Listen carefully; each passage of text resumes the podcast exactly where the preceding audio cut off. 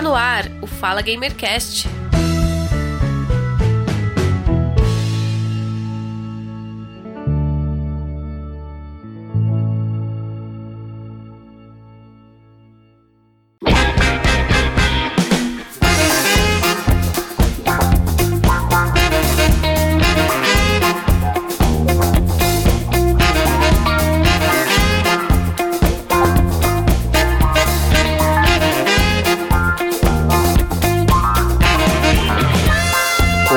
Caríssimo ouvinte, eu sou o Giovanni Rezende e este é o Fala Gamercast 36, Desenvolvimento de Jogos Indie. E hoje eu recebo aqui no Fala Gamercast um estúdio de desenvolvimento de jogos indie, o Aoka Game Lab. É um estúdio brasileiro de Salvador. Comigo aqui nesse cast, a equipe do estúdio, o Felipe Pereira, game designer e líder de projetos. Seja bem-vindo. Valeu, pessoal. Obrigado pelo convite. Tamo aí. O Victor Cardoso é diretor de arte. Seja bem-vindo. É, obrigado, cara. É, estamos aí também, qualquer dúvida. Espero estar ajudando vocês aí. Vinícius Santos é game designer de interface. Seja bem-vindo. Salve, salve, Brasil. Fala, gamers. E o Gil Delvan Dias, que é o tester. Seja bem-vindo. Oh, obrigado. É, fala, estamos por aqui. E o Daniel Argolo, que é modelador 3D. Seja bem-vindo também. Sou eu, Daniel Argolo, e aí, tudo bem? Gostaria de agradecer a presença de todos vocês aqui do, do estúdio da Oca Game Lab. Obrigado por aceitar o nosso convite e ter vocês aqui no podcast também para nós é muito bom e importante. Nós gravamos sempre pautas sobre desenvolvimento de jogos com desenvolvedores e ter um estúdio de desenvolvimento de jogos participando do Fala Gamercast para nós também é muito importante. Muito obrigado por vocês aceitarem o nosso convite e dispor do tempo aí de vocês para conversar conosco. Valeu, a gente que agradece, é, especialmente na etapa que a gente está do projeto, né, que é a etapa de pré-lançamento, a etapa que a gente está tentando fazer o projeto ganhar alcance, então participar de iniciativas como a sua faz toda a diferença, gente agradece muito vocês terem procurado a gente, valeu mesmo.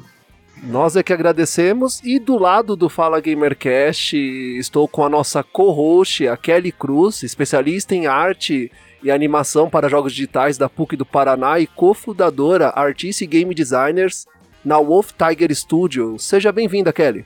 Oi, galera. Obrigado pelo convite novamente. Obrigado por aceitarem essa conversa com a gente. Valeu. Bem, gostaria de começar perguntando a vocês aí do estúdio como vocês todos se conheceram e como o Aoka Game Lab foi criado. Ah, legal. Eu, Felipe, dei início ao, ao projeto, ao time, o lugar onde a gente está incubado aqui agora, onde a empresa funciona, é na Universidade do Estado da Bahia. É um grupo de pesquisa e centro de desenvolvimento chamado Comunidades Virtuais, e era o lugar que eu trabalhava antes da OC existir. comecei a trabalhar com games em 2009, por aí, nesse espaço. É, e quando esse espaço encerrou é, essa lógica de, de, trabalhar com a equipe de desenvolvimento, isso foi entre 2016 e 2017, eu já estava meio que com uma certa tendência a criar uma empresa e aí já estava com um projeto contemplado, que foi o projeto que deu início ao Arina. E essa, aí eu aí saí formando um time, saí buscando pessoas para poder formar o time. A primeira pessoa que é, eu chamei para participar desse time foi o Victor Cardoso, que era uma pessoa que eu já conhecia aqui da cena. Ele trabalhava em uma outra empresa, mas a gente gerenciava junto o coletivo de desenvolvedores daqui, que é a Bind, o Bahia Indie Game Developers. É, e aí eu, traba, eu, trabalhava com ele desde antes disso e, e tinha sintonia muito grande. Eu já imaginava que quando tivesse time, provavelmente ia trabalhar com ele. E aí o resto foi processual, né? Fui chamando algumas pessoas que já, já trabalhavam comigo no outro espaço, outras pessoas que a gente também conheceu na Bind, é, outras pessoas que estavam começando a carreira, como foi o caso do Vinícius, que é aluno aqui da universidade. E essa é mais ou menos a nossa história, né? Desde 2006, 2016, 2017, que a OC existe. É, é muito fruto desse espaço aqui que a gente está incubado aqui agora, que é a comunidade virtuais. Este espaço em que vocês estão incubados é focado mais no desenvolvimento de jogos ou no desenvolvimento de outras temáticas? Focado não só no desenvolvimento, mas na pesquisa de temáticas relacionadas com cultura digital em geral, mas especialmente jogos. Sempre teve espaço para desenvolver jogos, especialmente jogos educativos, né? Isso entre 2006 e 2015, mais ou menos. Só que chegou um determinado momento que o grupo fechou essa lógica de ser uma equipe de desenvolvimento e focou mais em formação. E foi a partir dessa mudança de foco que, inclusive, nasceu a primeira graduação de tecnológica de jogos digitais que a gente tem aqui no estado, que é o NEB. É, saiu um pouco dessa mudança de foco. O grupo deixou de ser desenvolvimento e passou a ser mais pesquisa e formação. É, e aí, nessa mudança, eu acabei entrando como professor do curso, mas é, eu também já tinha essa vontade de ter a minha empresa, né? E aí, agora, o grupo de desenvolvimento, como era antes, não existe mais, mas é um espaço de incubação, onde outras empresas, como a minha, é, estão aqui incubadas. Ah, bem interessante, né? É, ter primeiro esse movimento e depois surgir a graduação, né? Bem bacana. Exato, exato. Foi uma consequência direta, na verdade. Desbravaram ali, literalmente, o caminho, né? É, é bem isso mesmo. A palavra certa é bem essa mesmo. E todos vocês então se conheceram na universidade ou vocês já se conheciam antes e se juntaram para trabalhar no estúdio? Então, como a gente se conheceu, né? Na verdade, foi o próprio momento do mercado, como o Felipe falou, né? Porque era basicamente cada um nos seus estudos, né? Isso foi mais ou menos 2013, 2014. E a gente viu que o mercado estava muito, vamos dizer, separado, né? Cada um tinha uma empresa, trabalhando num lugar, mas se enfrentavam problemas parecidos. Então a gente começou a conversar, né? Ter esse movimento meio que até orgânico.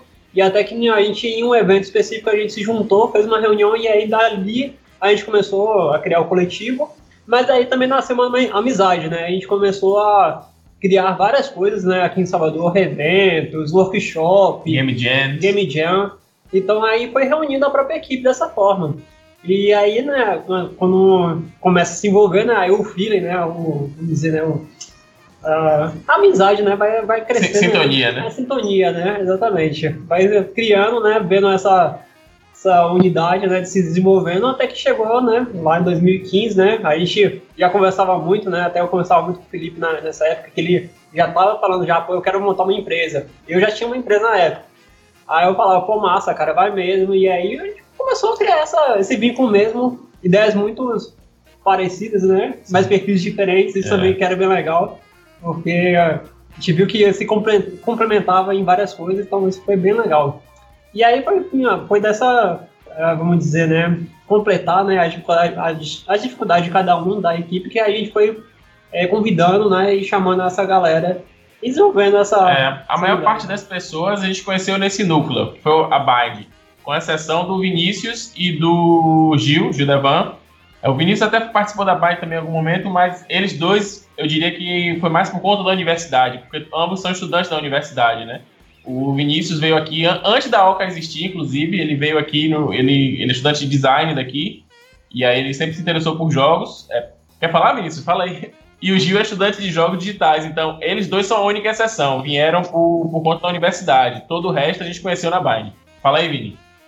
Conheci eles assim, mais ou menos de vista, em dos eventos da, de jogos aqui, que tinha amostra de jogos, etc. Não sabia quem era. Aí fui conhecer mesmo é, entrando na universidade, eventos acadêmicos, vendo que existia produção de jogos dentro da própria universidade que eu fazia parte. E aí então eu fui me aproximar e conhecer mesmo como começar no mercado através deles. E compartilhe conosco como é o curso de desenvolvimento de jogos aí na Universidade da Bahia qual é a grade curricular, quantos anos, qual é o número de turmas. Vocês foram a primeira turma desse curso ou já existiam outras turmas antes de vocês? O curso ele é novo, ele é velho? Compartilhe conosco. Legal. É, o curso é um curso bem recente. Essa, essa perspectiva de formação na área de jogos aqui na Bahia, ela é muito recente. A gente tinha assim cursos técnicos, cursos livres bem esporádicos assim, mas a graduação mesmo, eu diria que começou a ter a partir de 2017, que é quando iniciou esse curso aqui. Inclusive, vale dizer o que eu já disse, é, são só duas que tem no país inteiro, de universidade pública, que tem curso de jogos, e uma delas é daqui, acho que outra é no Rio, se eu não me engano. E esse curso é de 2017, então é, é tudo muito recente ainda, dá para poder, é, com base nessa informação, é, supor que o curso ainda está em formação, tanto em questão de grade quanto em questão de, de corpo docente. São duas turmas, a, entrada é bianual, tem uma turma que vai se formar agora no fim do ano, que é a turma do Gil Devan. O Gil Devan foi meu aluno no curso, e aí que eu vi o perfil dele e convidei ele para participar com a gente aqui. É, e a outra turma entrou esse ano, 2019. É um curso de três anos, né, Gil? É, são três anos. É, a outra turma é, entrou recentemente, no, no, início do ano.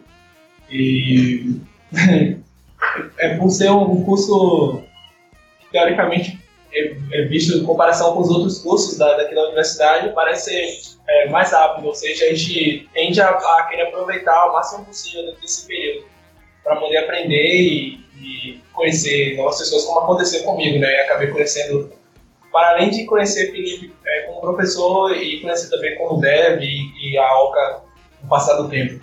É, porque tem, tem uma questão aqui com concurso, porque ele é um dos poucos que tem na universidade com graduação tecnológica.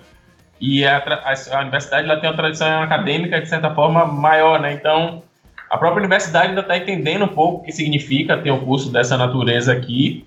Isso é uma coisa. E a outra coisa, eu imagino que vocês também devem, se não viver, ter ouvido falar, que é a dificuldade de, de interpretar o que é o curso de jogos efetivamente, né? Mais voltado para a área de programação, mais voltado para a parte de arte, é mais generalista, o que é que é? Se a gente for falar de grade, eu diria que esse curso é mais voltado para game design, tem várias disciplinas de game design, mas é um curso bem generalista, assim. Não tem um foco específico em uma área. Geralmente a gente vê, né? Um, um, aqui mesmo a gente tem outras graduações que já existem que eles declaradamente se colocam como um curso que foca mais em programação, outro mais em arte. Aqui é, eu diria que é um pouco mais game design, mas ainda assim é bem generalista. E em relação, só para fechar, em relação ao que você falou do lance do, da quantidade de pessoas, é aquela coisa, né? Ainda é, é o que acontece um pouco com o curso de tecnologia em geral. Entra 30, 40 pessoas e acho que agora vai formar a primeira turma, acho que com 14, 15, né? Se muito. É, eu acho que é um fenômeno tanto quanto comum, assim, infelizmente, né? E até porque em jogos tem aquele mito, né? A galera entra achando que é uma coisa, acha que vai, entra achando que vai ficar jogando e tal, quando vê, vê que é outra onda, que é outra coisa. E aí o filtro vai atuando, né?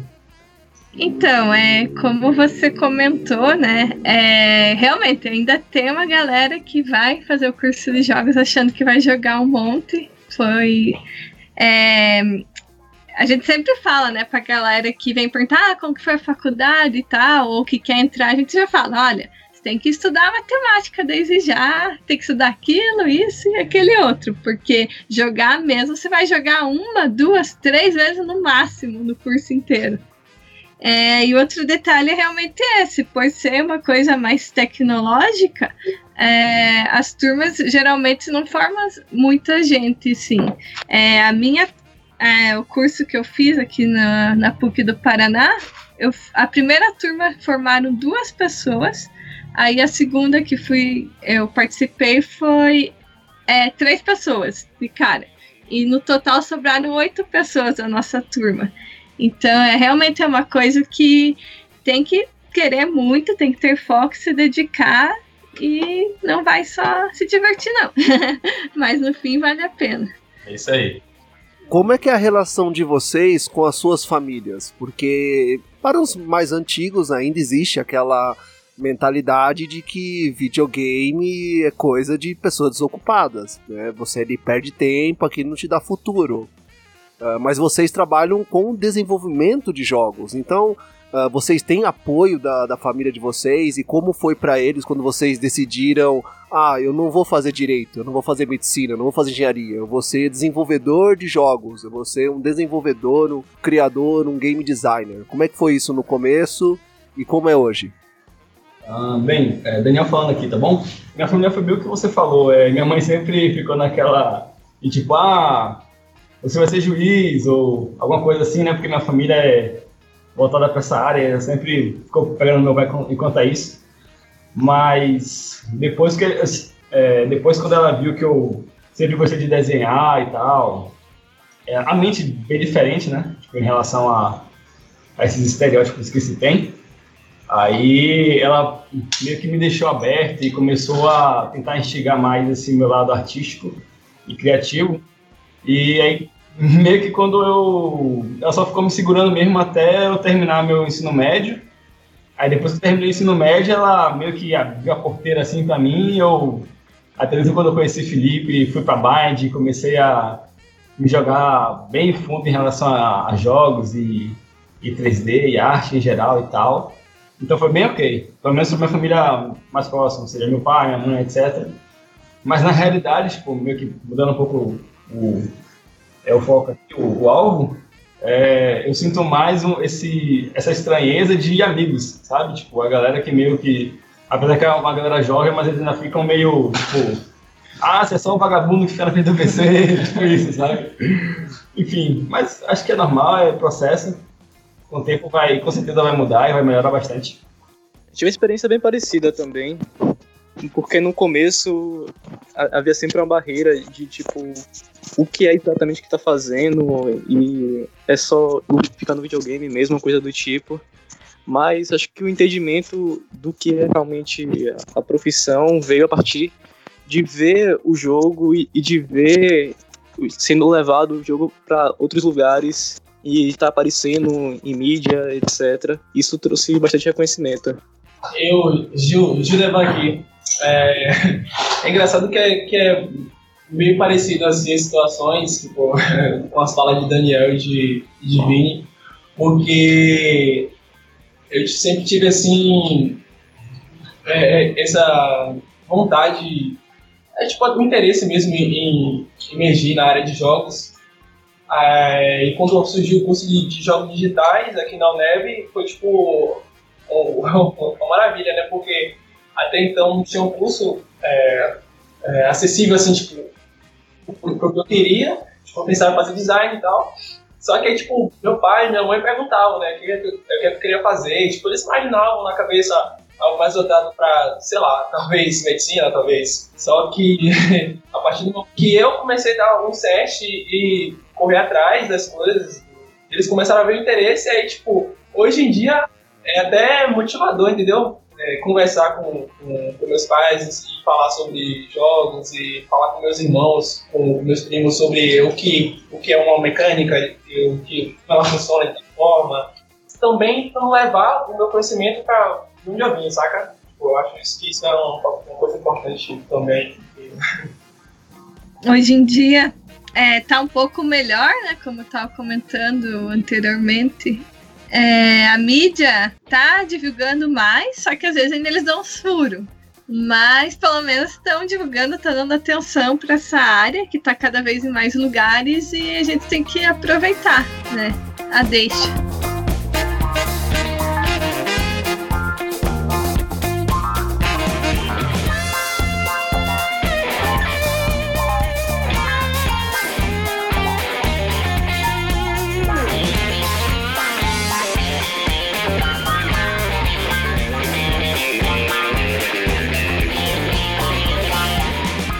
Neste bloco, vamos conversar sobre o único e principal jogo do estúdio, o Árida. Transcorrida no sertão nordestino, a aventura se desloca por paisagens tomadas pela vegetação típica da Caatinga, o único bioma que só é encontrado no Brasil. E outro grande destaque desse jogo é a presença de uma mulher negra sertaneja como principal protagonista. A primeira pergunta que eu quero fazer, assim, entre inúmeras perguntas e curiosidades que eu e a Kelly nós temos, porque é algo totalmente diferente do que a gente está acostumado a ver é, relacionado a jogo indie. Um, como tudo isso começou? Como é que foi a ideia do nome e a ideia da temática árida e da temática né, nordestina, eu posso considerar o Árida como um jogo de Survivor? Como é o jogo Árida? Quem teve a ideia? Como surgiu? Como é que foi a parte de estudo? A, o primeiro desenho? Como tudo isso começou? Legal, vamos lá.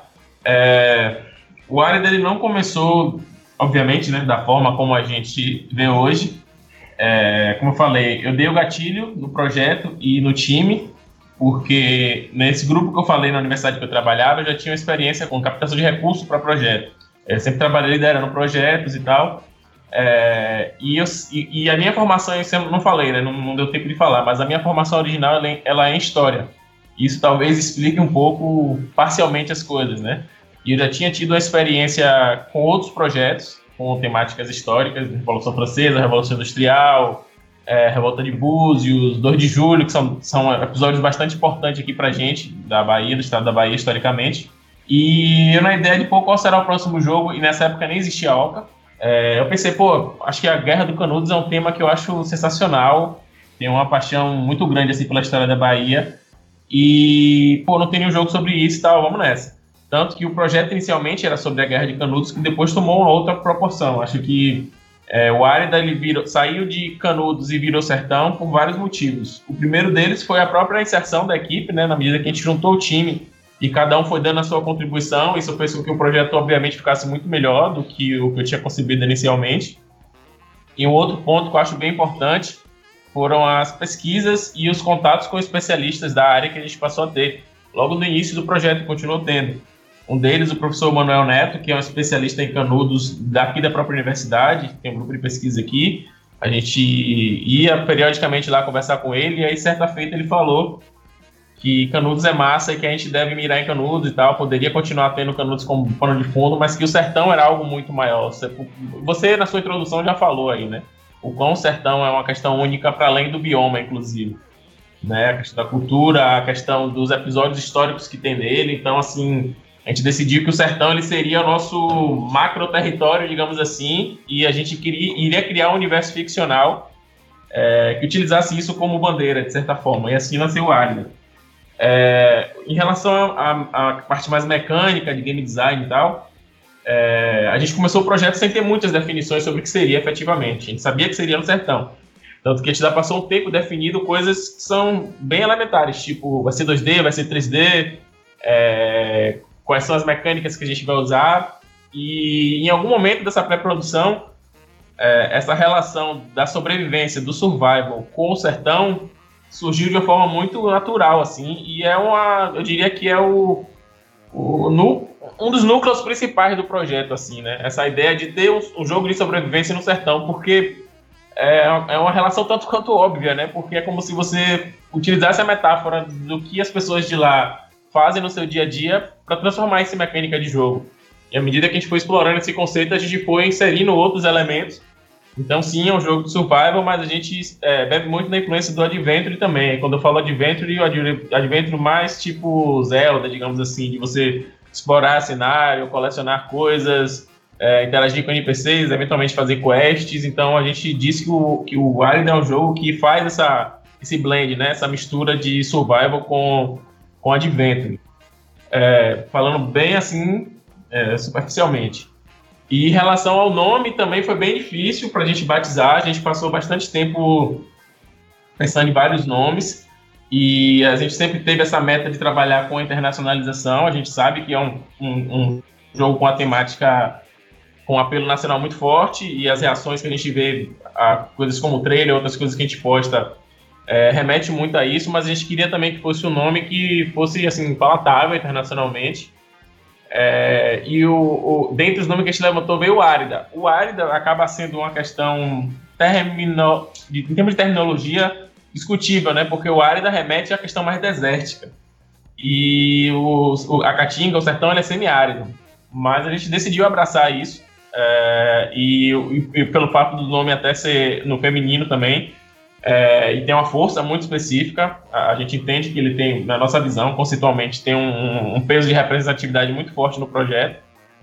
É, e aí já aconteceu, é engraçado porque já aconteceu algumas, algumas situações parecidas com o que acontece com o próprio Zelda, que é uma das nossas referências, né? O personagem do Zelda é o Link, mas vira e mexe a galera chama ele de Zelda.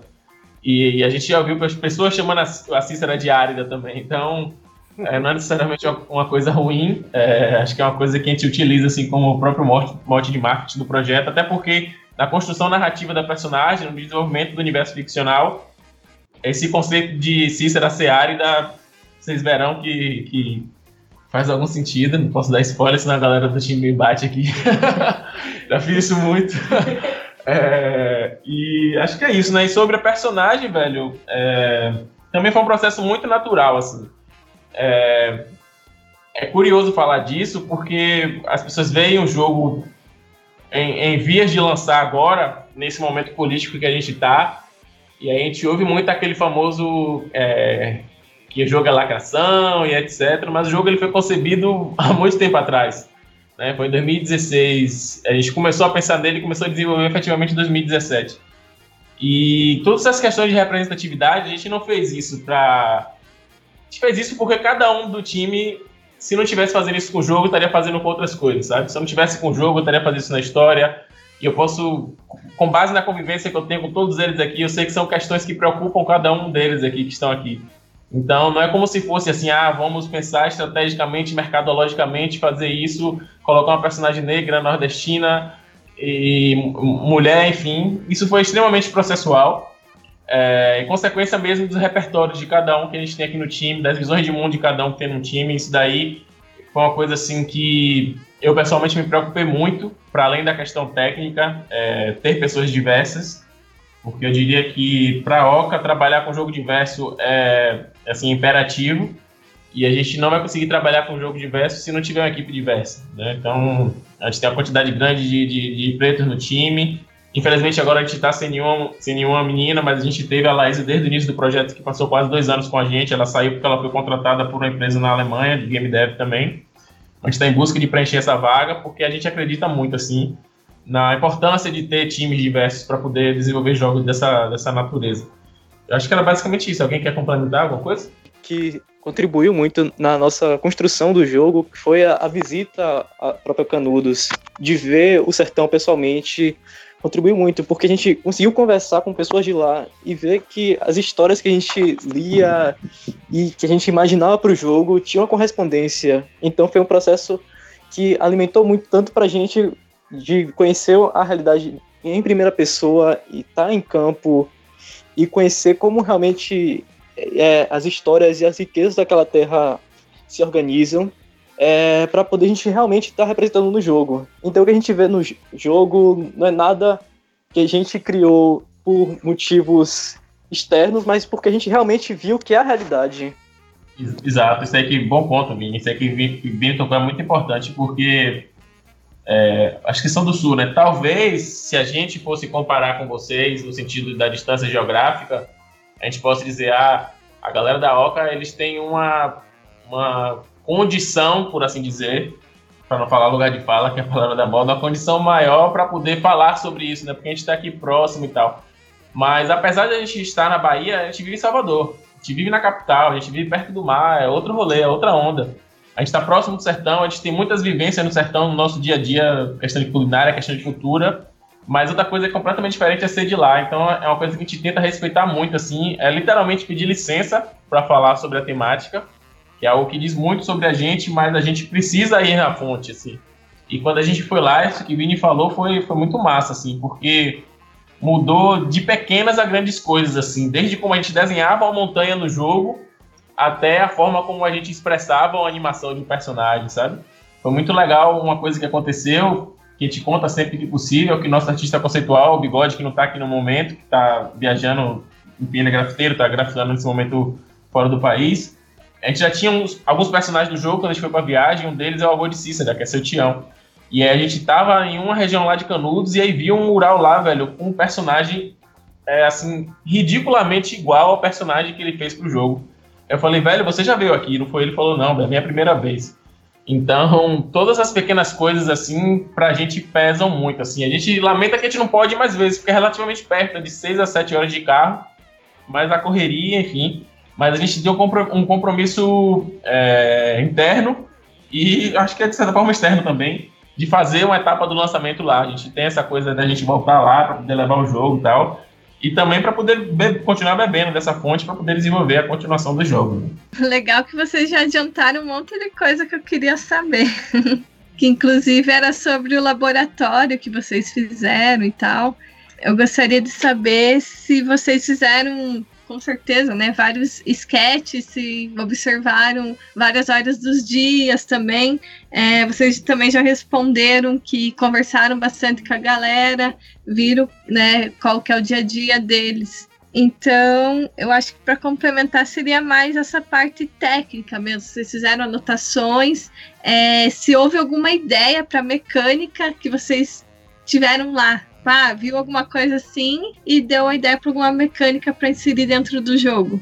Legal, vou passar pro, pro Vitor aqui e depois o resto da galera pode complementar. Então, é, sobre essa parte técnica, teve muito assim, é muito, vamos dizer, né, referências né, e coisas que realmente influenciaram muito a própria estética do jogo, né?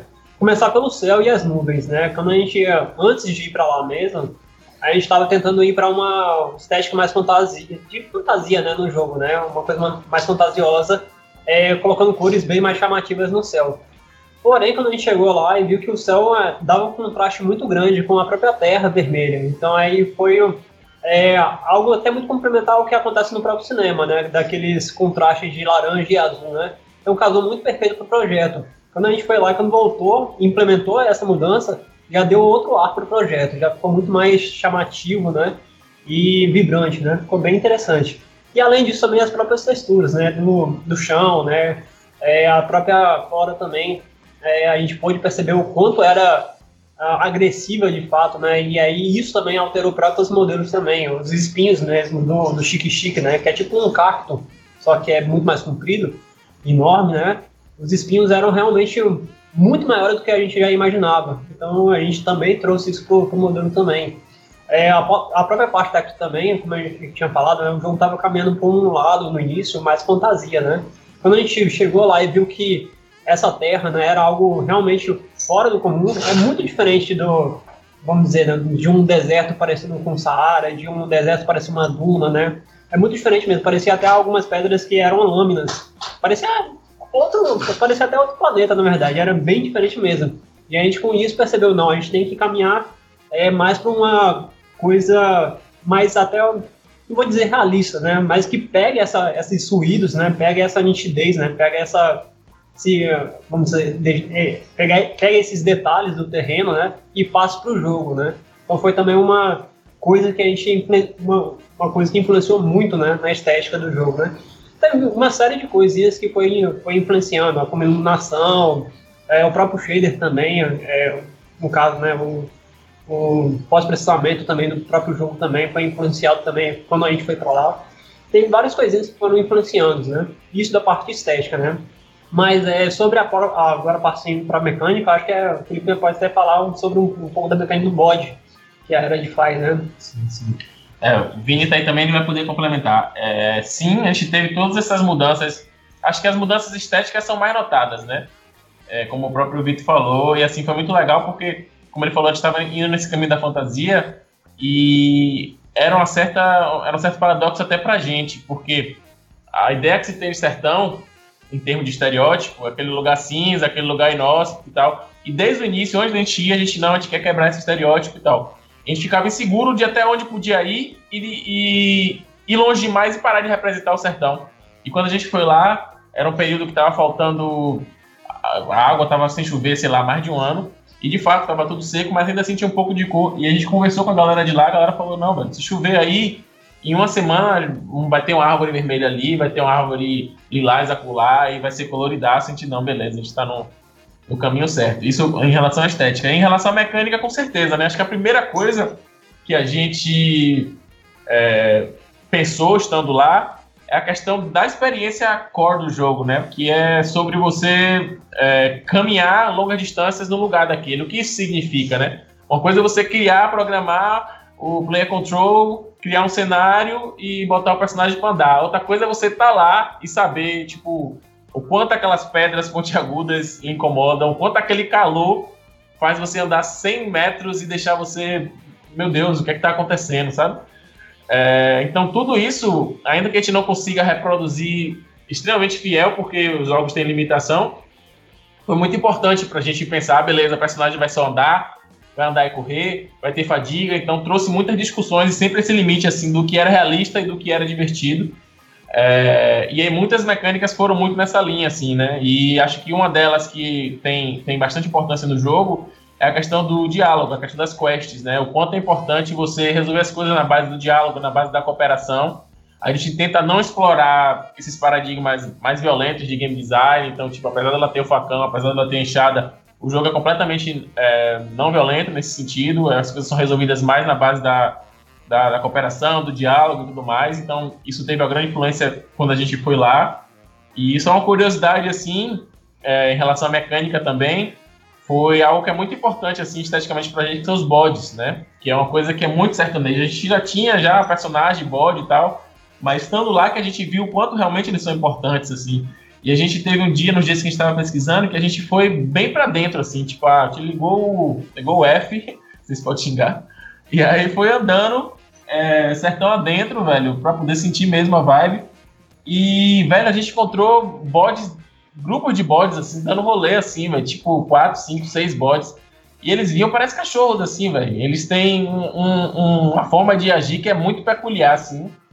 E eles são muito resistentes, né? Eles comem qualquer coisa, eles dão um rolezão, depois voltam pro lugar da casa. A gente voltou com essa, com essa ideia de que, tipo, pô, a gente tem que representar eles melhores. E a nossa programadora é, detalhou uma, uma das quests, aí vocês vão ter que jogar o jogo para ver, que é relacionada com isso, assim, que é essa relação com os bodes e o quanto o bode tem essa influência na vida cotidiana do sertanejo, assim, com certeza. É uma pena que a gente não pode ir mais vezes, mas acho que a gente podendo ir mais vezes, com certeza é, terão mais influências estéticas, mais influências mecânicas também. Não sei se Vini quer acrescentar algo mais relacionado com isso. Sim, sim. Falar um pouco sobre também a influência que da construção dos personagens. A vivência lá, a gente conseguiu ver que realmente a pessoa de lá tem um senso de pertencimento muito grande, de ver que realmente aquela terra é dela e de que precisa resistir. E a gente levou isso muito pro jogo, de mostrar que realmente o sertanejo tá disposto a aguentar e sabe que a chuva vai vir e realmente vai trazer a melhoria para a terra. Construir o cenário, terreno, casa, elevação, vocês usaram algum recurso de MDT ou sensoriamento remoto para auxiliar ou, ou foi na imagem mesmo, fotografia e desenho? Não, a gente não usou nenhuma dessa tecnologia, é, até por causa do próprio Popline, né, no caso, né, quanto mais você usa isso daí, é, pode complementar muito, né, pode ficar mais complexo, né. É uma coisa que a gente conversa até muito com o Daniel, que a gente ainda está ainda no nosso radar para ser usado. Mas durante essa experiência foi mais fotografia mesmo, a gente viu várias fotografias e foi usando como uma própria referência na construção das texturas e coisas do tipo. É, mas né, de implementar de fato na pipeline a gente não, não chegou a implementar justamente porque só são, no caso, três artistas é, que trabalham direto com o jogo. Né? Um é o concept mesmo, a, o, 2D. o 2D, né? que só que constrói os personagens é, na, na fase liminar, né? E 3D mesmo, só quem atua é eu e Daniel. Então é algo muito complexo para a gente dar conta de todo o universo, né? E ainda dar conta de shader, animação, uh, que é textura, né? Então é, é muito amplo. Mas você, você queria também complementar alguma coisa, Diego? Não, você, você pegou tudo. A verdade é essa mesmo, porque é o principal fator, tipo, essas tecnologias são ótimas. Tipo, o resultado é fenomenal, mas é, tipo assim, voltando para o mundo real, é, a pipeline, ela é, tipo assim, o fator principal de qualquer produção. Então, obviamente, a tecnologia que você usa vai influenciar. É, e nesse caso, como, ele, como o próprio Vitor já falou, tipo, a gente no momento não, não tem como. Porque é uma questão de limitação mesmo. É, uma pipeline muito pesada. A gente, tipo, não é só pegar, tipo, pegar as imagens e ou até, enfim, qualquer outra tecnologia, não é só pegar isso, tipo, tem que revisar, aí tem que dele, tem que passar pela direção artística, então, além de, tipo, ter essas referências de imagens, ou até, se a gente for mais além, um photoscan, no caso, tipo, escanear o, o objeto mesmo na vida real, aí, enfim, vai passar por trocentas outras etapas e isso vai deixar o pipeline muito mais denso, são métodos que a gente namora, mas que no momento estão fora do nosso alcance. Sim, exato. É, e se você aumenta o nível de qualidade, né, para, vamos dizer, né, tornar ultra realidade, né, ultra realismo, né, é, é muito mais difícil de a gente até conseguir levar e uh, manter esse padrão que seja satisfatório para os próprios jogadores, né. Então, é, a gente é indie, né, esse projeto já tá, já é longo, né. Se a gente colocasse uma qualidade dessa é, um time tão pequeno. E aí também acho que entra um pouco também da escolha desse 3D estilizado, né? Porque, de certa forma, permite, entre muitas aspas, essa liberdade mais visual, assim. A gente não tá querendo soar extremamente realista, fotorrealista, nada do tipo. Mas é como eles falaram, é algo, são tecnologias que estão aí para poder facilitar o rolê e a gente tem a, o desejo de em algum momento trabalhar com elas, mas no momento é uma questão de limitação mesmo de pipeline, de processo. É, mas aproveitando o gancho, eu gostaria de elogiar aqui o cenário, a arte, porque eu vi. A primeira vez que eu vi o jogo foi na SB Games 2018. né? Que eu tava participando com o jogo de tabuleiro lá. E, e, vi que ia ter ele lá e fui no stand. Porque eu achei muito bonito, até você comentando o contraste ali, né? Que tem com o céu e o vermelho. É, dá um visual muito legal. É, dá para perceber ali é, que vocês falaram sobre o laboratório, dá para perceber, apesar de eu nunca ter ido lá, que tem bastante é, a referência ali, apesar de ter essa caracterização que vocês falaram, né, da, da arte ser mais é, não real, é, não realista, mas eu acho que ele casa muito bem com a proposta do jeito que ele tá. E eu também sou fã de faroeste, então ele também tem um cenário de uma vibe meio faroeste, né? Então eu achei lindo. Eu gostaria de parabenizar aí os artistas. Legal. O nome deles valeu aqui. Eles estão todos cheios de, cheio de risada na cara aqui. Valeu. Quem pode me resumir qual é a história do jogo, qual é o fundamento e objetivo da protagonista do jogo, qual é o nome dela e seu objetivo? É, o jogo é focado no desenvolvimento da personagem, que é a Cícera. É um garoto de 13 anos que vive no sertão com o avô. E o momento histórico que acontece o jogo é o momento que está começando a se formar o ideário é, de Canudos, né? De que é, é uma seca muito forte, é uma seca muito intensa, a mais forte dos últimos tempos. E começa a surgir boatos de que existe um lugar onde a seca não ousa bater. Né? Existe um lugar onde tudo é partilhado, existe um lugar onde, por, mesmo que seja dentro do sertão, a fartura ela existe. E a narrativa do jogo ela se passa muito por aí, né? É, você, através da, da vivência com essa personagem, você conhece outros sertanejos que ali estão. Alguns acreditam que esse lugar existe, outros não acreditam.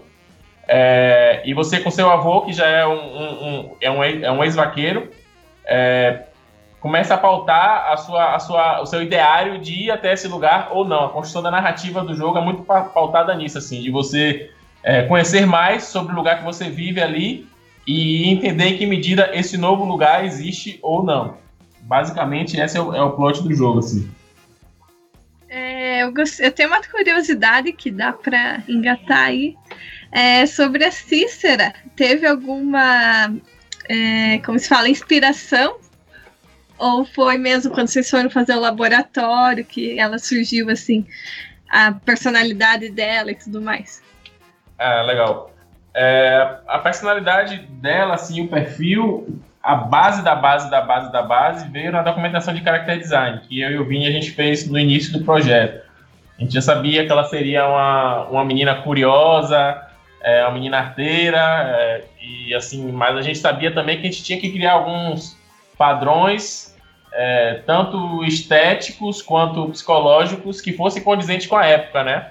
É, para a gente não gerar um anacronismo de querer criar uma representação feminina que fosse muito fora do tempo dela, né? A gente sabia que ela tinha que ser fora do tempo dela, mas dentro daquele contexto ali.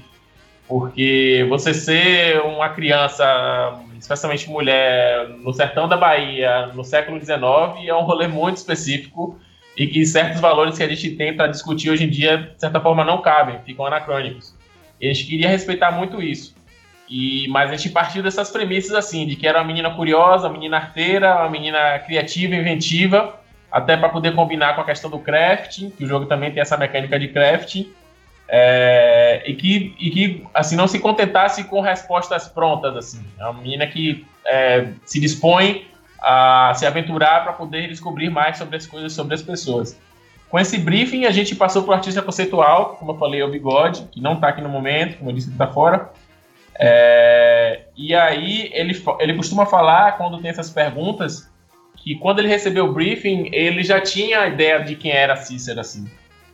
Porque ele trabalha com oficinas de, de grafite, no, enfim, no país inteiro e fora, é o que ele está fazendo agora, inclusive na Alemanha. Mas ele disse, especialmente quando ele está aqui na Bahia, que ele vai no interior, quando ele começa a pintar, sempre cola uma outra menina, assim, que geralmente é a menina que é o próprio lugar ali, de certa forma, exclui. Geralmente é a menina que tem uma personalidade um pouco mais difícil, ou é aquela menina que, de certa forma, não se encaixa nos padrões que aquele lugar determina. E essa menina sempre cola nele e nos amigos dele que trabalham com grafite para poder aprender a pintar e coisas do tipo. E ele disse que se inspira muito nessas. Isso, palavras deles, né? Ele, tá, ele estando aqui falaria muito melhor. Mas eu lembro que ele fala muito assim: que nas andanças deles ele já viu muitas Cíceras. Ele vê muitas Cíceras, ele tem um repertório de Cíceras gigante na cabeça dele. E ele comunica que foi certa, de certa forma fácil assim, fazer isso. O bigode é uma peça bastante importante, como todo mundo é aqui no projeto. É, por conta dessas andanças dele, de ele ter essa, esse. A gente costuma dizer que ele tem mão de dendê aqui, né? Porque a arte dele, é, de certa forma, comunica muito bem todos os conceitos culturais e estéticos que a gente quer explorar. E acho que foram essas duas vertentes. Fora isso, depois, desse, de, depois dessas duas etapas, né, essa etapa do conceito, essa etapa do repertório de bigode, é claro que passou por uma aprovação do time, numa, numa perspectiva mais técnica mesmo, dizer quais eram as combinações de cores, quais equipamentos que ela ia usar, quais não iam, é, se vai usar calça, se não vai usar calça, porque não sei se vocês já foram lá, mas tipo, a gente andou pouquíssimo assim comparado ao que Cícera vai enfrentar no jogo. E eu, pelo menos, saí com minha perna toda lapiada, assim, toda marcada das catingueiras, porque elas ferem mesmo, assim. E tinha essa questão do couro, que é um elemento muito importante, assim, no jogo, é, pra cultura, e tinha que estar também na vestimenta dela. É, eu acho que é basicamente isso, né? Algo mais, assim, sobre Cícera? Acho que é isso. Bom, é, eu me identifico, né? Porque uma menina na área de jogos também tem todo, né? Tem que estar ali sempre atrás, às vezes tem que se impor, tem que ter uma personalidade um pouco mais forte. Então, também me identifico com ela nesse sentido. É, Kelly, você, eu sabia que eu estava esquecendo alguma coisa, e era isso. Eu tinha desenhado o argumento em minha mente e eu terminei minha fala, por isso que ela terminou no ar, porque eu fiquei com a sensação de que eu tinha esquecido algo. E eu de fato esqueci, você me lembrou, obrigado que foi a participação da Laísa do, no time. Se a gente está desenvolvendo essa personagem só com homem, ela não seria o que ela é hoje. E é uma das coisas que a gente sente falta de ter uma, uma mina de novo no time, dentre as várias questões, é essa também, assim, de poder. Não adianta te querer enquanto é, só homens querer representar, porque a gente não tem essa, essa capacidade, a gente não tem esse repertório, a gente não tem essa vivência. E a participação da Laísa no time, assim, nesse quesito e em vários outros, foi assim indispensável, assim, né? Porque e a Laís era programadora, era líder de programação no projeto. Então, assim, mulheres no game dev, mulheres programadoras, mulheres líderes de programação. Então, assim, a gente sente muita falta dela. É, e ela, ela, ela contribuiu bastante assim, na construção da personagem, assim, muito mesmo, assim, de como ela se, se identificaria. E é bem curioso você estar tá falando isso um pouco antes da, da de, de começar aqui. Foi uma coisa que eu até comentei com a galera aqui. É, eu falei, velho, vocês já perceberam quanto tem é, mulheres que se manifestam é, positivamente em relação ao jogo, assim. É, e aí alguns meninos falou, pô, deve ser representatividade, talvez seja isso, assim. Eu acho que talvez se tivesse mais meninas seria mais representativa ainda, mas eu acho que um dos segredos é esse, é de ter é, uma pessoa falando com autoridade no rolê, assim. Né? Obrigado, você me lembrou desse ponto que eu tinha esquecido. Era isso. Legal, de nada. é, é, aproveitando então, é, a gente falou um pouco é, por cima sobre a equipe. Vocês gostariam de falar como cada um, tipo, qual a formação, o que, que isso ajudou no desenvolvimento do jogo, não do Arida em si, mas né, na, na carreira de jogos. E um pouco também sobre o que faz cada um dentro do, do Árida. Tinha mais uma pergunta, eu não lembro. Mas podem complementar aí sobre a equipe. Tá, legal. É, vou começar logo até para poder dar um insert que talvez tenha ficado voando aqui que o, o Vitor lembrou. Esse é o primeiro jogo da Oca, mas a gente, enquanto desenvolvedores, todos nós já temos alguns jogos publicados, assim. É, eu, Felipe, como falei, a minha formação não é na área de jogos. É, eu sou mais velho, quer dizer, não sou mais velho do time, velho é o bigode. Sou, eu sou um dos mais velhos do time, eu tenho, vou fazer 34 anos agora. E quando eu fui fazer graduação, trabalhar com jogos para mim não era realidade, assim, não era nem uma possibilidade. Há, sei lá, 15, anos atrás, ou pouco mais. É, me formei em História, aí por, por, sei lá, o caminho me levou para games porque eu trabalhava com pesquisa e esse grupo que eu falei aqui da universidade estava desenvolvendo um jogo sobre a Revolução, Revolução Francesa e pediu para vir testar e ser pesquisador, e aí me encantei com a área, fui entrando, e aí depois eu fiz a especialização em Game Design, e aí comecei a estudar mais por fora, Game Dev, e depois a minha, a minha pesquisa de mestrado também foi na área de desenvolvimento de jogos, em Game Design especificamente. E aqui na, na OCA, é, eu trabalho mais com essa parte do game design, junto com o Vinícius. Trabalho com o level design e com a produção. Acho que essas são as três características principais. Mas falando de time pequeno, é aquela coisa, né? Todo mundo faz de tudo um pouco. Então, eu trabalho muito com, também com a parte de gestão do negócio, um pouco com marketing. Eu só não ilustro e programo. O resto, acho que até só um pouco eu faço, assim, mais ou menos. É, mas tirando ilustração e a parte de arte e programação, o resto tudo eu estou me metendo. E a minha formação em história eu acho que influencia de certa forma no projeto, né? Acho que eu acabo que eu vou tendo essa função de certa forma de digamos de consultor, digamos assim, porque eu tenho essa formação mais técnica, mas também tenho essa formação mais humanista que colabora com, com a questão da visão e dos processos e etc, na parte mais conteudista, digamos assim. Então, minha vida profissional, na verdade, eu nunca nem imaginei que trabalharia com jogos, né? É, foi algo bem orgânico que foi o, a vida me levando, na verdade, né? Foi os caminhos que foram aparecendo. Trabalhava com é, design de publicidade, até que depois eu fui, é, comecei a fazer jogos, né? Na verdade, para Flash, né? Lá em 2000, 2008, 2009, é, brincando com Newgrounds, né? Aquele clique jogos. E aí, a dali, né? Eu comecei a, depois migrei para jogos celular abri uma empresa e aí fui indo. Até que depois conheci Felipe e o resto vocês meio que já pegaram. Então, mais ou menos assim que trilhou. Quanto à academia, é, eu fiz alguns cursos, né? Eu fiz é, é, faculdade de publicidade, na né, direção de arte, mas é, como foram é, universidades particulares, eu não, nunca consegui me identificar muito bem e sempre ficava frustrado. Até que em 2013, 2014 eu comecei a fazer é, artes mesmo na Federal daqui da Bahia. E aí eu comecei a me desenvolver mais. Isso é um pouco do, do, do profissional e acadêmico, né? É, todos foram influenciando, claro, com certeza no, no, na parte é, do jogo é, e para a equipe, né? Mas o que acho que eu acabo integrando mais aqui na equipe, que eu acabo ajudando mais, é porque eu, eu acabo atuando em várias áreas. Então, essas minhas passagens por agente de publicidade, fazendo jogo para flash, fazendo jogo para celular, acabou que me preparou eu tanto para no caso, trabalhar com design, com direção de arte, como programador quando precisa, quando fazer site e por aí vai. Então, acabo que eu consigo, né, eu consigo ajudar a equipe dessas diversas formas, dessa, desses jeitos, né, mais ou menos assim.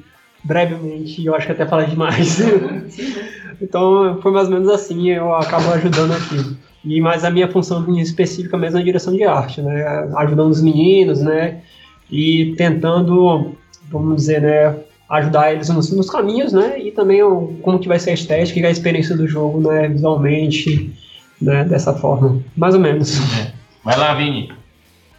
É, comecei de forma bastante amadora, assim, digamos, porque eu comecei já, assim, de adolescente, com ferramentas de, de mods e como e de outros jogos e de RPG Maker, Game Maker, essas coisas assim, sem envolver programação, fazendo coisas simples, de tentando reproduzir outros jogos. É, e aí, com a formação dos eventos e dos cursos que a comunidade virtuais foi oferecendo, me tornando é, mais profissional, aprendendo a, usar o Unity e tendo contato com outros desenvolvedores também para entender como é o funcionamento do pipeline deles. É, a partir daí, entrei na, na graduação de, é, em design é, na própria UNEB, que tem uma formação generalista que tenta abraçar um pouco os jogos, ainda de forma superficial, mas que traz uma grande contribuição, que é o pensamento de metodologia do processo de desenvolvimento. E isso, com certeza, faz uma grande diferença na equipe.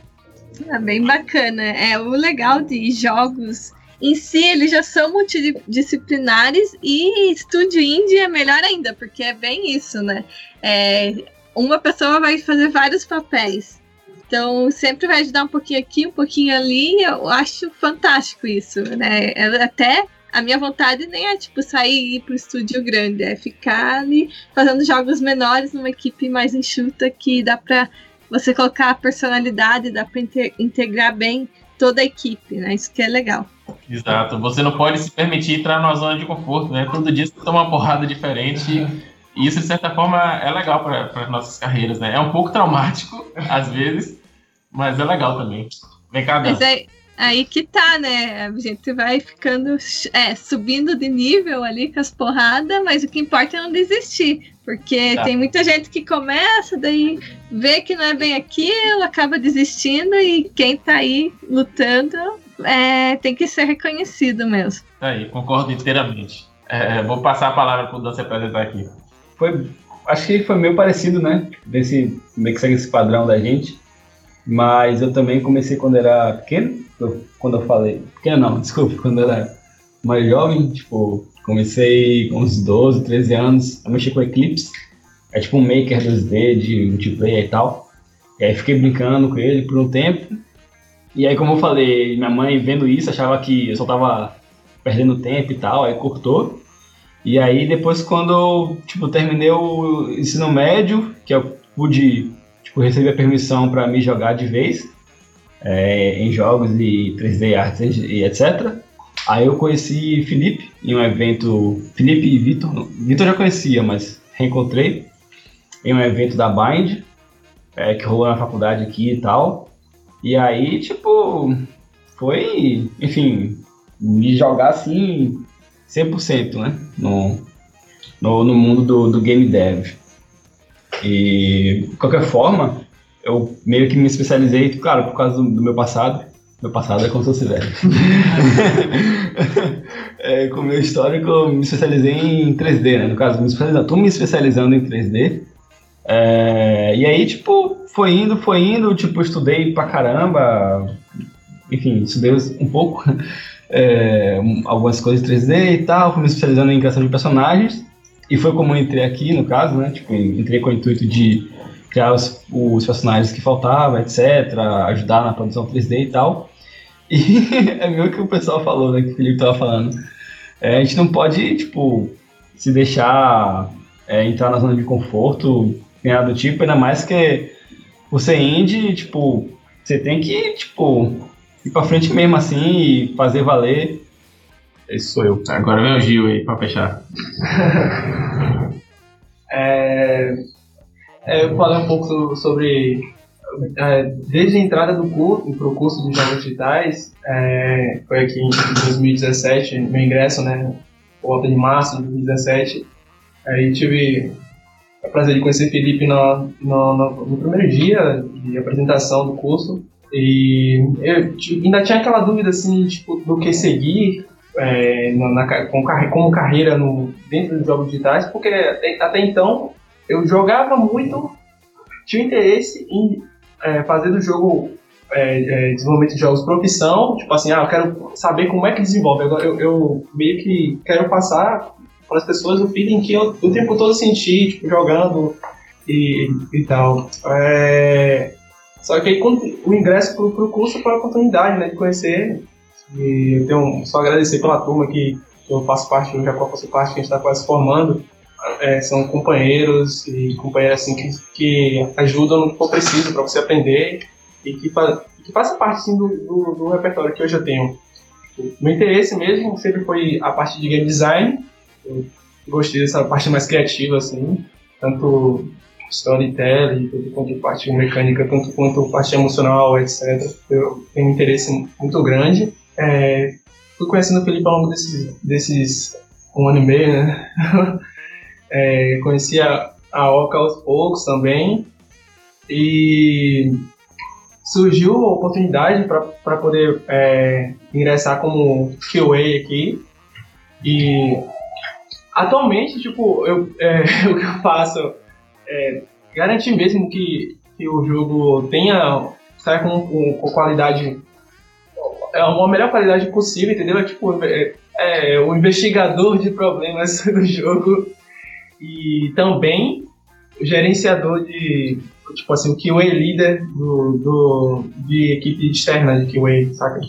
Tipo, gerenciar como é que vai ser o pipeline de testes, gerenciar o que é que cada um vai fazer como teste, é, investigar o que é está acontecendo que está tá, que tá sendo impeditivo para o jogo.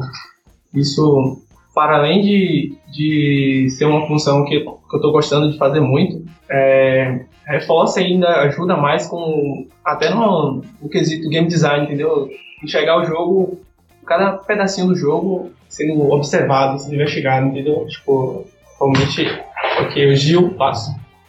É, fora, fora, só para fechar, fora a galera que se apresentou, falta só o Anderson, que atualmente é o único programador que a gente tem, é, que ele trabalha remoto, é a única pessoa que não trabalha aqui.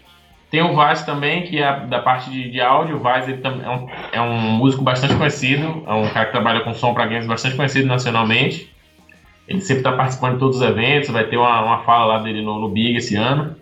É, ele está trabalhando com a gente, entrou recentemente, que o nosso músico anterior, o Júnior, saiu, precisou sair.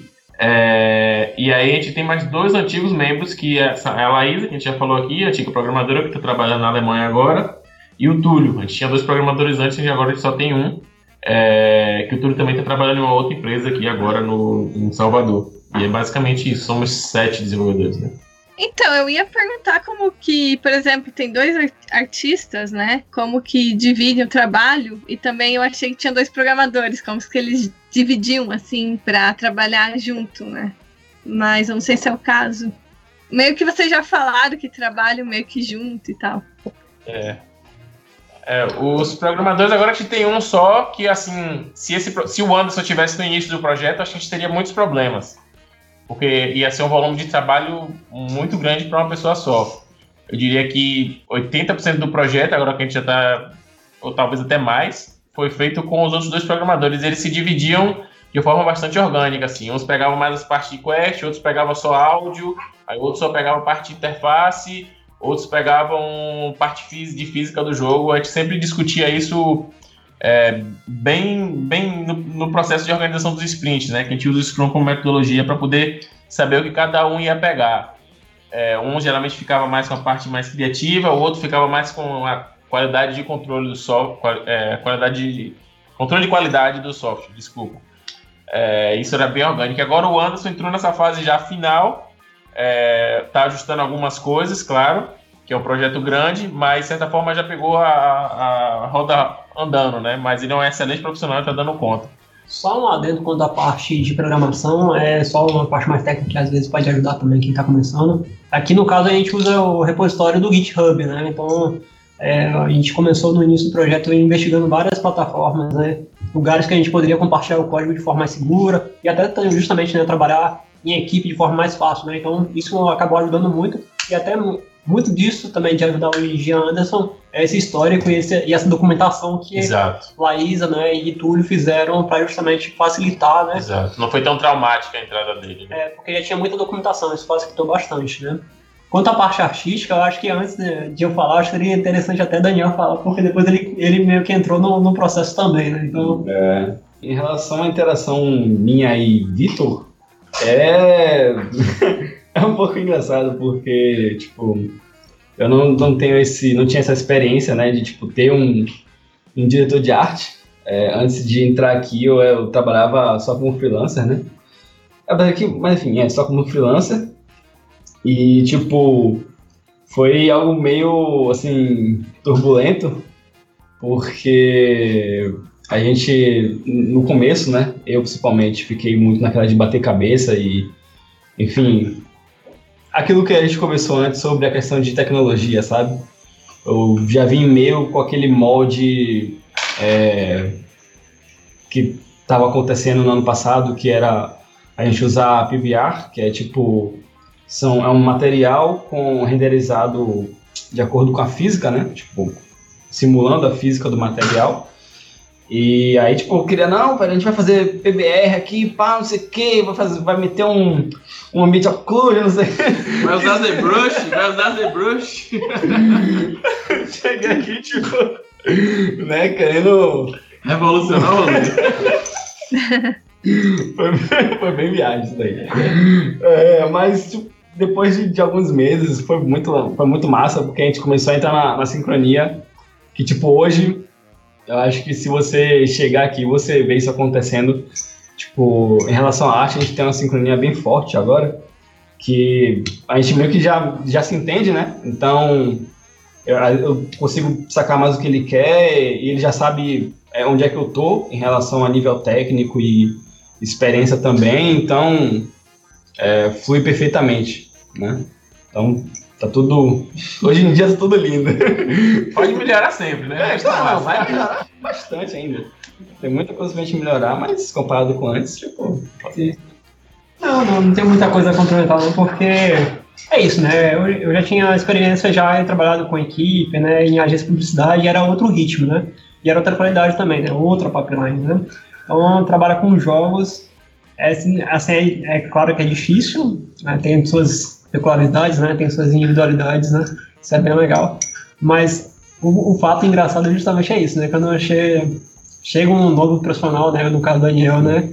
e ter que mostrar para ele, não, calma, cara. E eu sou muito até parecido com ele, que no início do projeto também viajava demais. Não, vamos fazer animação, vamos colocar BBR, vamos fazer um, tudo acontecer. E na hora da prática mesmo é diferente, né? O, o tempo não perdoa, né? Então, uma atividade para criar um personagem mesmo, antes, né? A gente pensava, não, vamos criar em dois dias, três dias, aí a gente vai estar com o personagem pronto. Não. Um mês depois. um mês depois tá lá discutindo, revendo, melhorando, então é muito mais complexo, né? Isso daí eu, né, diante de todas essas limitações, né? Então, colocar ele também, um, um pé no chão, também mostrar para ele, não, cara, é importante isso. E até mesmo o uso das tecnologias também, né? Hoje em dia ficou perturbando muito ele, porque ele também é, ele veio do Blender, né? Então ele teve que se adaptar com uma pipeline de Maya também. É meio que também veio de cripta, né? Se adaptar ao Photoshop. Então, veio todo o open source, né? Então a gente veio que, meio que ajudando ele nesse processo, né? Mas também respeitando também que Blender, todas essas tecnologias também são boas, são, são excelentes também. Não tem essa rincha. É mais para adequar a pipeline e evitar problemas mesmo de compatibilidade com projeto, coisa do tipo, né? Então foi mais essa, essa coisa. E tecnologicamente, né, para a gente trabalhar em equipe, né, é, a gente usa o Dropbox mesmo para compartilhando os arquivos, né? É, como ele até próprio falou, né? Então, hoje em dia a gente tem uma esclaninha muito mais forte, então consegue é, direcionar até entender os pap o pipeline, né? Quando eu falo é a própria entrega, né? Quanto tempo vai demorar, né? A gente erra muito nisso ainda, mas é, tá muito melhor hoje em dia, né? A gente tá cada vez entendendo melhor nossas deficiências, né? E um ajudando o outro, né? Mais ou menos por aí. Eu gostaria de comentar que, como a gente estava falando já hoje, muita gente entra num curso ou tem a vontade de ser um desenvolvedor de jogos e acaba não vendo a totalidade. Ou tipo, ah, legal, super apoio fazer é, game jam, fazer jogos rápidos. Te ajuda a quando você for fazer um projeto maior. Mas algumas pessoas, mesmo quando vão fazer um projeto maior, elas pecam em não documentar até eu ia, eu ia, Se vocês não tivessem comentado, eu ia perguntar se vocês usaram glitch ou algum repositório. É, porque é super importante justamente por, por, pela experiência que vocês falaram. Ah, acabou tendo que ir para outro projeto, o programador ou o artista entrou depois, tendo tudo documentado certinho, é, consegue levar o projeto, sabe? Consegue se integrar bem e futuramente também, se tiver que consultar alguma coisa. Isso é super importante a gente estar falando aqui, tanto essa parte da pesquisa e também do marketing, né? Até comentou que agora tá o artista trabalhando no marketing e tipo eu identifico com isso também porque geralmente é o que trabalha no marketing lá na, no nosso estúdio e é, são coisas super importantes que vão é, além do, de fazer o jogo, de criar o jogo em si, que vão ser, fazer a diferença no estúdio, né? Na, na, no jogo final e na equipe, né? Estar tá integrada, assim, é, é super importante a gente frisar isso e mostrar para a galera que tem que ter esse, esse background, assim, vamos dizer, é, um make-off ali do, do jogo, que é bem importante a gente estar falando aqui. Ah, e gostaria de dar o parabéns, né? Porque, como eu falei, muita gente não faz isso. Eu vou fazer mais duas perguntas para vocês, agora relacionado ao mercado de trabalho. Quais são as principais dificuldades de trabalhar com jogos indie como um desenvolvedor no Brasil? Como vocês veem o cenário atual de desenvolvimento de jogos independentes, curso, formação e espaço para trabalhar? Tá, legal. É uma pergunta bastante complexa. Você fez a pergunta, um olhou pro outro assim, aí vai, vai lá. É, vou, vou começar aqui, mas a galera vai, vai complementando. É, como eu falei, minha formação ela é história e eu tendo a olhar para o processo, né? Então, quando eu olho para quando eu iniciei, que foi 2009, mais ou menos, e olho para agora, nossa, é um panorama extremamente animador, assim, né? Porque hoje em dia a gente tem uma quantidade maior de mídia especializada, a gente tem mais espaço de formação, a gente tem uma coisa muito importante que são os cases. A gente tem cases de, de jogos brasileiros que realmente se, se, firmaram lá fora, de empresas que estão cada vez mais crescendo e faturando cada vez mais. Não que isso seja parâmetro de sucesso, mas é uma coisa importante. É, a gente tem exemplos como da Quiris e outros, a Behold, enfim. Hoje em dia a gente pode abrir a boca e falar de várias, né? Isso é muito legal. É, então, olhando em processo em perspectiva, eu acho que a gente vive um momento bom, né? Falando é, do que a gente viveu nos últimos anos. Mas a gente está falando de mercado internacional. E quando a gente fala do mercado internacional, é claro que a gente quer se comparar com quem está lá no topo, né? E é aí que reside a maior dificuldade, que eu acho que é essa questão da competitividade com a galera lá de fora. E eu não vou nem falar em questão de escala, no sentido da gente não ter AAA, porque eu honestamente acho isso, eu não vou dizer bom, mas eu acho de certa forma oportuno para a gente aqui, porque permite a gente ter mais projetos menores, mais equipes menores, talvez projetos mais pessoais e também é, permitir o que a gente estava falando agora, que é ter equipes com menos pessoas, por mais que isso seja mais doloroso, mas o mercado de especialistas, como é lá fora, dos AAAs, tende a ser um mercado onde você anula um pouco a criatividade das pessoas. É o que dizem, nunca, nunca trabalhei numa empresa grande, mas é o que a gente vê nos Gama Sutras da vida e na, nos, enfim, no depoimento da galera. É, então acho que isso é oportuno, isso é um processo, assim. É, as dificuldades maior, as dificuldades são muitas assim. Eu acho que isso depende muito do, de onde você está, assim, do que você está fazendo, assim. Eu acho que eu, é, e inclusive acho que é uma pergunta que cada um do time provavelmente vai ter a sua visão. Eu vou falar com base no que eu vivi, com base no, no que a gente está fazendo com a Oca, assim. É uma das maiores dificuldades que a gente, que a gente tem aqui, primeiramente, é sair do lugar do criativo e ir para o lugar do empreendedor, né? Porque, de certa forma, é, e aí falando de Bahia, no início, quando a Bind é, começou o coletivo, que foi quando eu conheci Vitor, o nosso maior dilema era saber fazer jogos. A gente queria fazer, mas a gente não sabia, assim, de forma profissional, né? Até porque o momento era outro. Quando eu comecei a desenvolver, nem existia Unity. Né? Era tudo mato, como dizem. É, hoje em dia, com tempo, disposição e YouTube, bicho, você aprende quase que qualquer coisa, assim. Então, é, eu acho que hoje em dia, 2019, quase 2020, o problema já não é tanto fazer jogo. Claro que ainda tem a questão do, do polimento, ainda tem a questão da técnica que você precisa desenvolver muito, mas assim, é algo acessível. Porém, o salto de você fazer o jogo e tornar esse jogo algo é, mercadologicamente viável, para mim é o maior problema que a gente tem. Não vou dizer problema, é o maior desafio que a gente tem, porque são, são competências completamente diferentes, assim, completamente distintas. O cara que está ali trabalhando com design, o cara que está ali trabalhando com modelagem, que está ali pensando como fazer o código de uma forma mais eficiente, não necessariamente é o cara que acumula competências de como formatar um produto, de como identificar um público-alvo, de como definir a estrutura de um trailer, de quando definir quando vai ser a data de lançamento, em quais lojas você vai publicar, e quais estratégias de marketing você vai usar. E eu vejo que muita gente boa perece e fica no meio do caminho por conta disso, assim, por, por não ter esse outro vetor que é o vetor do empreendedorismo, assim. E isso eu vejo que a gente está desenvolvendo a duras penas, assim. É, e eu não falo nem da Bahia, eu falo do Brasil mesmo, assim. É, essa dificuldade da gente se estabelecer como um, um, um, polo não somente criativo, mas que consiga desenvolver produtos, assim. Isso é o grande problema. Um outro problema que tem a ver com isso e que a gente viveu recentemente é a questão da qualificação de mão de obra. Porque, por exemplo, como eu citei, é, é, os dois programadores saíram, isso foi no início do ano, e pra gente foi um baque porque saíram os dois de vez. Não foi exatamente uma surpresa, porque um deles já estava trabalhando no home office e a Laísa, quando a gente começou o projeto, a gente já sabia que ela queria trabalhar fora e isso ia acontecer. Mas a gente foi pego de surpresa quando saíram os dois de vez. Querendo ou não.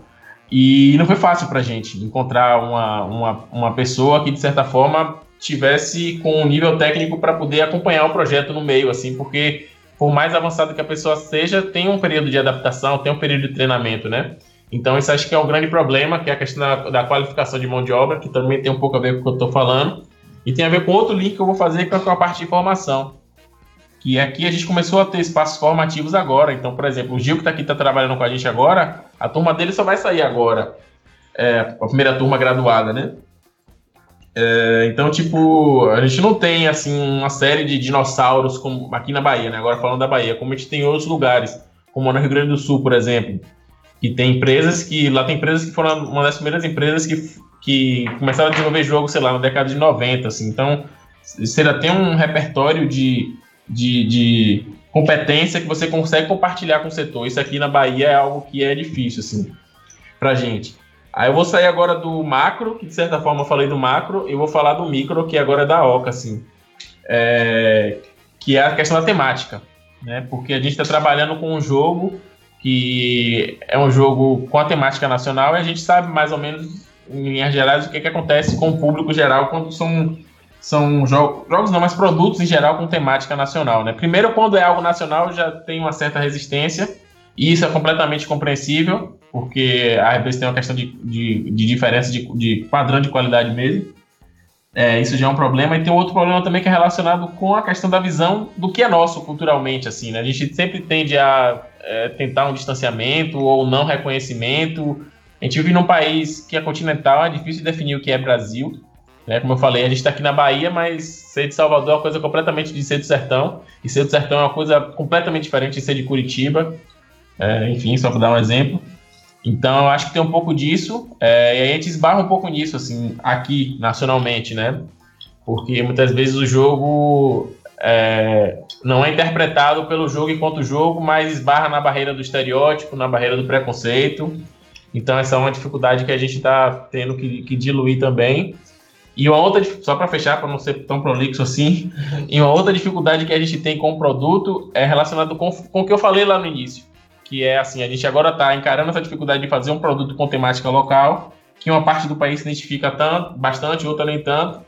Mas como é que a gente internacionaliza isso? Como é que a gente torna isso interessante para o público de fora? Porque a gente está fazendo um jogo, beleza, com a temática nacional, mas a gente não quer só que as pessoas daqui interajam e conheçam. A gente quer que o mundo todo conheça. Quais são os signos, quais são os símbolos, quais são as estratégias que a gente vai utilizar para poder fazer esse jogo é, ser conhecido lá fora.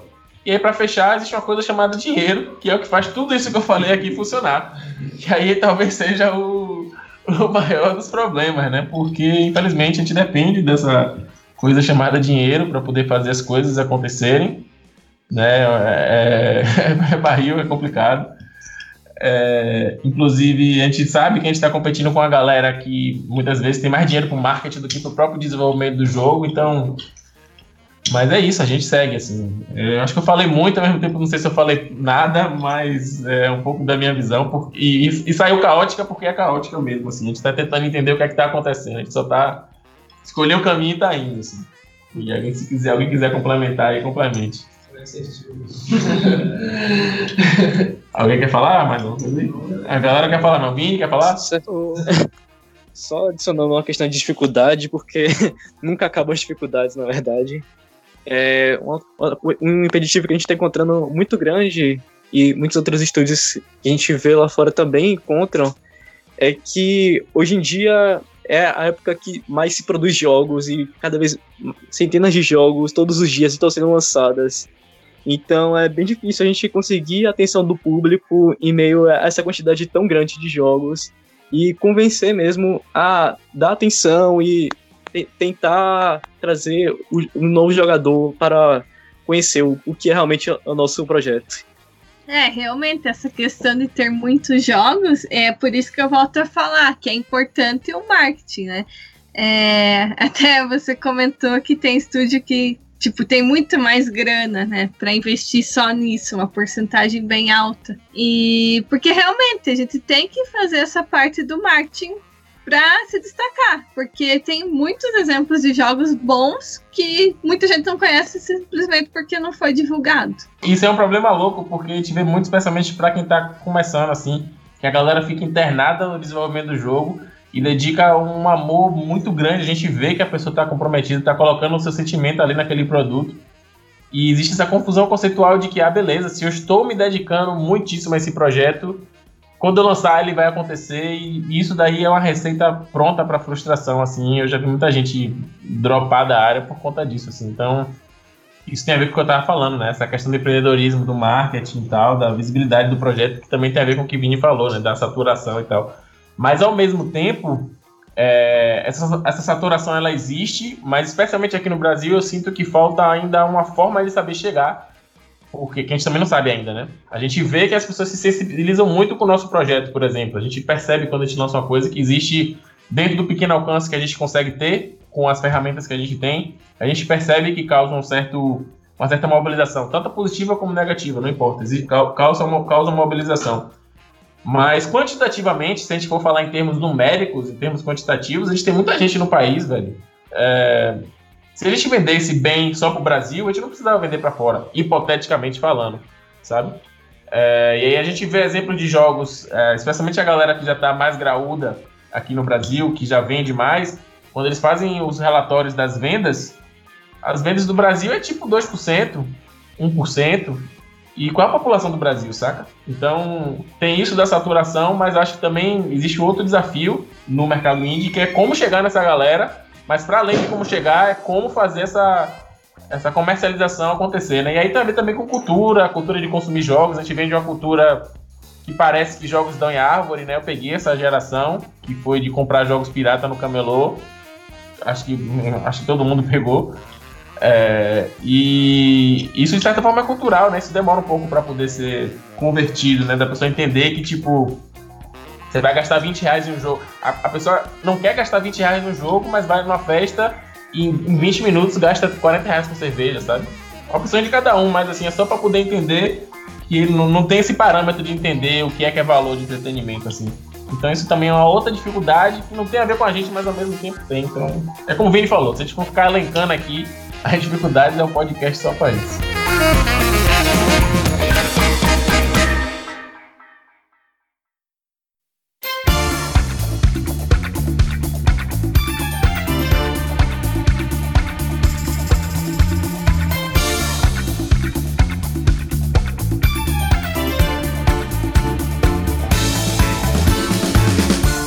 Então assim nós estamos finalizando mais um Fala Gamercast. Eu quero agradecer muito a presença do Felipe Pereira, game designer e líder de projetos, Victor Cardoso, diretor de arte, Vinícius Santos, game designer de interfaces, Gildevan Dias, o tester, e o Daniel Argulo, modelador 3D.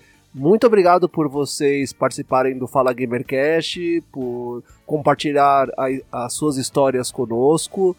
É, foi uma gravação excelente, um cast excepcional.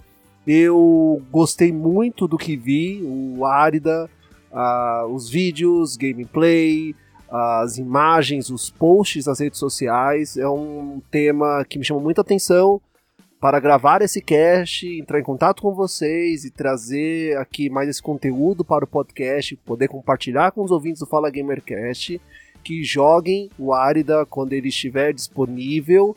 E eu, como um péssimo host, não perguntei quando o jogo vai ser lançado, para qual plataforma. Tá, massa. Eu vou responder a data, mas primeiro deixa eu só pegar o gancho do que você falou. Agradecer também, a gente já fez esse agradecimento, mas assim, mais uma vez, agora nessa parte final, agradecer a gente está falando aqui de mudança de mercado, né? A gente falou de várias coisas é, que são responsabilidade, de certa forma, nossa enquanto desenvolvedores, mas eu entendo que isso é uma rede, isso é um sistema e todo mundo tem um pouco de responsabilidade nesse processo, assim. É, e ver você que é um, um gerador de conteúdo está se preocupando em, em contribuir e fazer a sua parte, velho, tipo, é, para quem tá do lado de cá desenvolvendo, é um ânimo bastante grande, porque a gente percebe que a gente não tá só, sabe? E que a gente não precisa necessariamente depender de só de mídia internacional, que a gente pode fazer isso acontecer aqui. Isso, e o mesmo vale para jogador, às vezes um like que você dá, velho, no YouTube, um comentário positivo que você dá no Instagram, tipo, a galera acho que não tem noção da diferença que isso faz internamente pros times, sabe? Então é apoiar mesmo. A gente sabe que, tipo, não é para apoiar por apoiar. Se você não curtiu, beleza. Mas se você curtiu, se você acha que tá no nível legal, se você vê potencial, tipo, pô, dá uma força, dá uma compartilhada, que isso faz realmente muita diferença. É difícil competir é, com, a, com um mercado que já está estabelecido há 30 anos e que tem muito mais recursos, eu não falo nem recurso só financeiro, eu falo recurso profissional, recurso de estrutura, recurso de mídia, enfim. Te agradece muito mesmo. E que a gente possa crescer juntos aí, tanto vocês aí com a parte de imprensa e a gente aqui. Sobre a data, tá muito próximo da de anunciar. A gente vai anunciar provavelmente agora no próximo mês. A gente está indo para o Big agora para poder fazer algumas reuniões de negócio. Isso pode, é, de certa forma, alterar. Por isso que a gente não está ainda publicando. Mas assim, assim que a gente voltar do Big, a depender do que a gente consiga lá, é, no próximo mês a gente vai estar tá fazendo um anúncio formal e pode ter certeza que a gente vai anunciar para vocês aí em primeira mão quando a gente vai lançar. Mas está muito perto, está muito perto mesmo, de verdade. É o que eu posso falar por enquanto. E vai estar tá disponível para qual plataforma? Massa, é Steam. Nosso foco é PC Steam. A gente está focando em. A gente está pensando em focar em outras stores, mas o nosso foco prioritário é Steam. Mas a gente tem o desejo de até o lançamento, que está realmente muito próximo, a gente correr atrás de outras histórias. A gente tem o gosto por console, mas nesse momento não é algo que a gente possa dar conta, porque os, os requisitos para poder publicar e também desenvolver, desenvolver relacionamento Mas tudo isso tem a ver também com o que eu estava falando sobre o Big. A gente está indo pro Big, que já agora semana que vem. É, e aí, na virada do Big, a gente vai estar anunciando a data. E é isso, deixar um último recado aí para quem não viu o trailer ainda, dá uma olhada. A gente está aceitando feedbacks, inclusive sobre o próprio trailer. A galera tá vindo falar, pô, ficou massa. Na próxima vez pensa tal forma e tal. Mesmo sobre o, o gameplay. Gameplay não mais que a gente já parou de fazer testes, mas assim, curtir lá as redes, é, publicar na, nas nossas redes se curtiu, dar críticas construtivas. A gente não tem nenhuma restrição a, a receber críticas, muitíssimo pelo contrário, a gente se alimenta disso. É, e apoiar, apoiar não só a gente, mas os outros desenvolvedores. Tem muita gente aí que tá suando pra caramba aí, fazendo trabalho sério.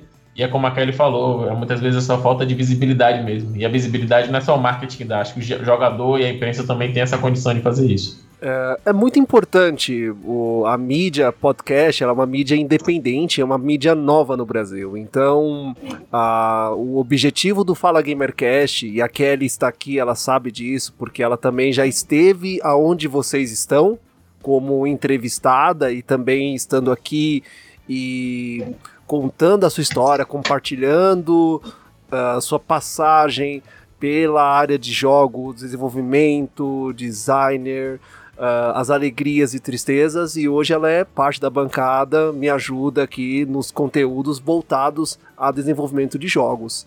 O, o Fala Gamercast ele sempre está com o microfone aberto para quem quiser vir aqui divulgar o seu trabalho, divulgar o seu conteúdo, ajudar a espalhar a mídia podcast e com isso também contribuir para que os conteúdos que o podcast gere também chegue ao ouvido dos nossos ouvintes.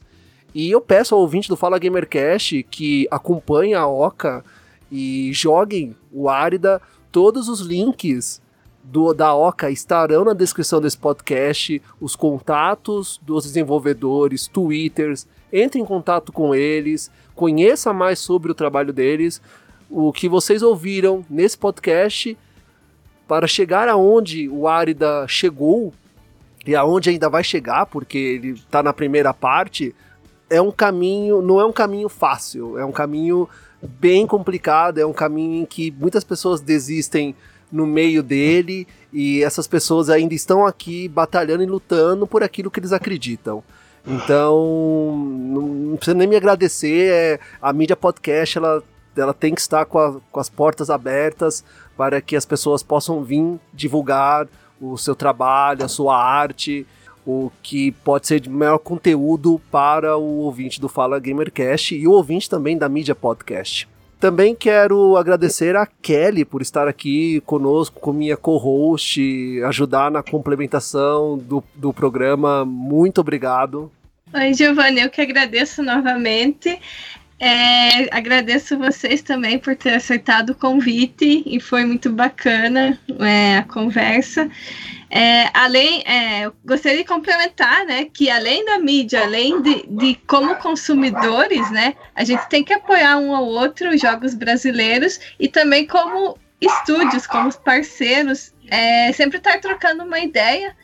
É, e eu gostaria de trocar mais ideias com vocês, porque um podcast é muito pouco. e é isso, a gente tem que se apoiar e eu estou muito feliz de estar participando aqui junto com vocês. Obrigada pela presença. Falaram tudo aí. Muito obrigado mesmo, assim. A gente agradece de coração, de verdade. Faz muita diferença pra gente. E também é um momento que a gente para para poder ouvir o outro falar e é um momento bem terapêutico, assim, pelo menos para mim, assim, é bem legal. Enfim, só tenho a agradecer. Valeu mesmo. Então, caro ouvinte do Fala Gamercast, nós temos um encontro marcado no próximo episódio. Tchau. Tchau, tchau. Tchau, tchau, gente. Bora, Bahia. Tchau. Tchau.